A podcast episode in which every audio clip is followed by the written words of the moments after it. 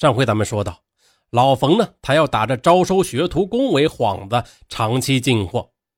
想到这儿，他找到一张比较白的报纸，用笔在上面写了起来：“包子铺招收学徒工，管两餐，教手艺，工资一个月管吃管住二百块钱，还可以带着媳妇儿。”老冯呢，他边写心里边偷笑。功夫不大，一张报纸就写满了。接着，他又找来个硬纸箱子，把报纸贴在上面。就这样。准备好后，他打算明天上午卖完包子，就坐着火车去趟延庆。果然呢，第二天一大早，包子就被抢的差不多了。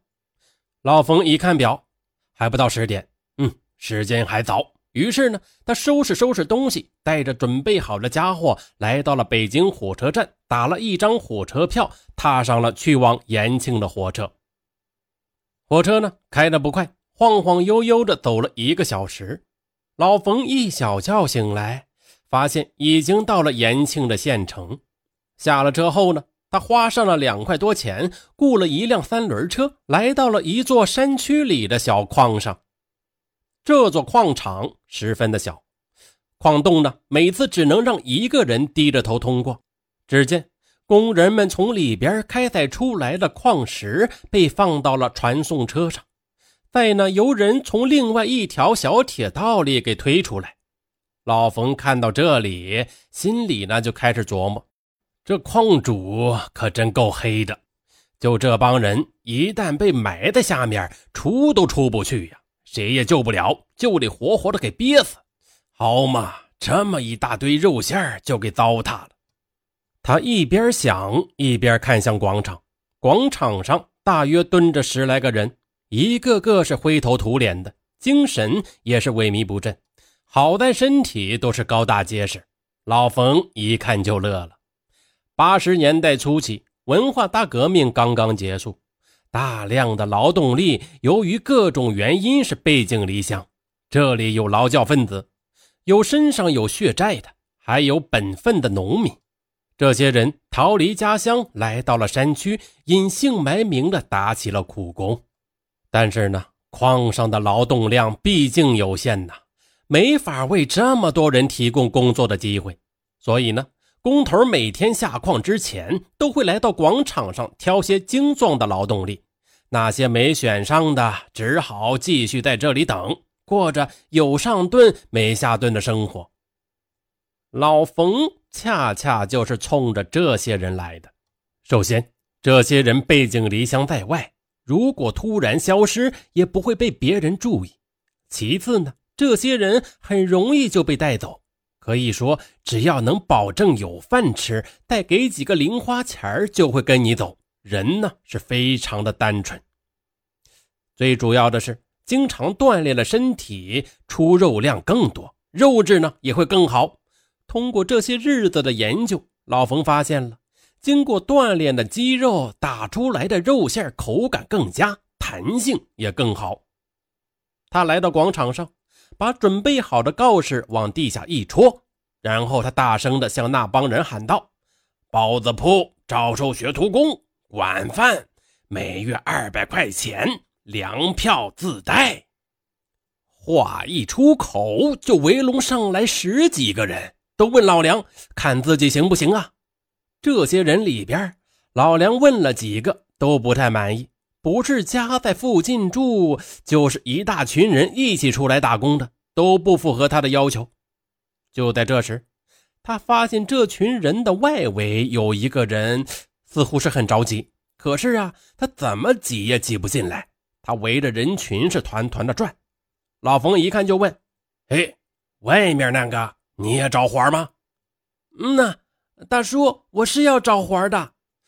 那人的回答有些木讷，似乎是不太会表达。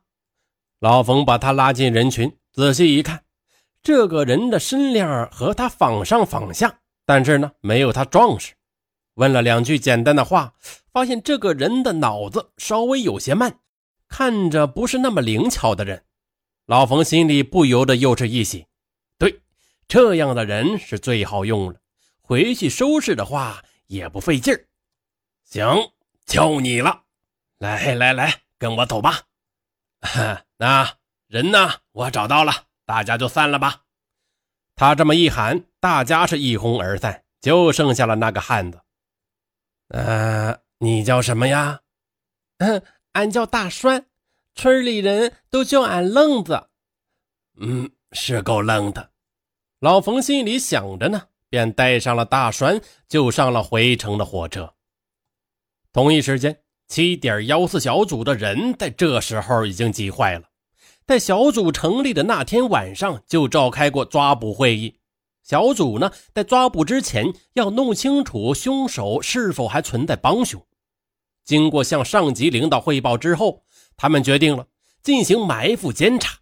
如果确定没有帮凶，立即便对凶手进行抓捕。然而，在进行监视了十二小时之后，凶手。意外的消失了，负责监视的同志为此深深的感到自责。紧急会议立即召开，同上面负责监视的同志做了深刻的自我批评。但是呢，自责已经解决不了问题了。有些年轻的干警认为是监视哨被发现了，所以呢，凶手秘密的潜逃了，应该紧急的发布全国通缉令，缉拿凶手。然而，老梁和所长并不这么看。小组的监视哨呢，他遵守着非常严格的作战纪律，是绝对不会出差错的。他们认为，凶手可能是出去寻找新的作案目标，只是普通的外出。以目前的情况看，在外面作案并携带尸体回到包子铺这种相对热闹的场所，似乎是不太可能的。而以绑架的手段，或者胁迫被害人活着回到铺子里的可能性是比较大的，所以耐心等待，继续布置好抓捕方案才是上策。姜还是老的辣，在老梁的推动下，很快新的抓捕方案就已经定制出来了。新的方案中，小组的成员分别以各种身份隐藏在包子铺的周围，等待凶手重新回到现场。时间一分一秒的过去了，小组的队员们心里是越来越焦急。太阳西沉，街道被阳光染上金黄。老冯带着大栓回到了包子铺。这时候，老梁和所长一边悄悄地布置警力，围堵住包子铺的每一个路口，一边通知大家暂时不要暴露身份，秘密地等待抓捕的时机。就目前的状况而言，抓捕并不是最困难的，困难的是不要伤及无辜的人民群众。如果犯罪分子突然发狂，或许会造成不可估量的危害。而且呢，傍晚的时候，罪犯带着一名陌生人回到了包子铺。目前为止呢，还弄不清楚他是帮凶还是被诱拐来的人质，所以。小组讨论之后，决定将抓捕行动延迟到夜晚。这时候，抓捕小组的天罗地网已经完全布置好了，只等下一个时机进行最后的收口。老冯带着大栓回到包子铺时，已经是傍晚五点半钟。回到包子铺里，他简单的为大栓安排了一下吃住。大栓呢，他对吃的要求是不高的，能吃饱就知足了。老冯从抽屉里拿出几个包子递给他，又倒了一碗开水送到了大栓面前。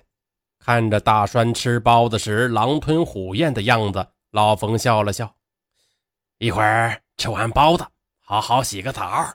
瞧你那脏的样大栓呢，一边吃包子一边傻傻的点了点头。几个包子很快的就一扫而空了。之后呢，按照老冯的要求。到厕所里冲了个澡，但是呢，老冯对洗澡的要求是格外的高，他反复的要求大栓冲洗了好几遍才叫满意。大栓这时还在奇怪呢，这师傅可真逗啊，不叫干活叫洗澡，都说俺愣，怕他也是不聪明呢。今天夜里你就睡厨房的大案板上，我在后面屋里，没事别打搅我。明天呢，咱们早起四点开始干活。咱们呢做肉馅嗯呐，师傅安排吧。说着呢，大栓就夹起了铺盖，来到了厨房。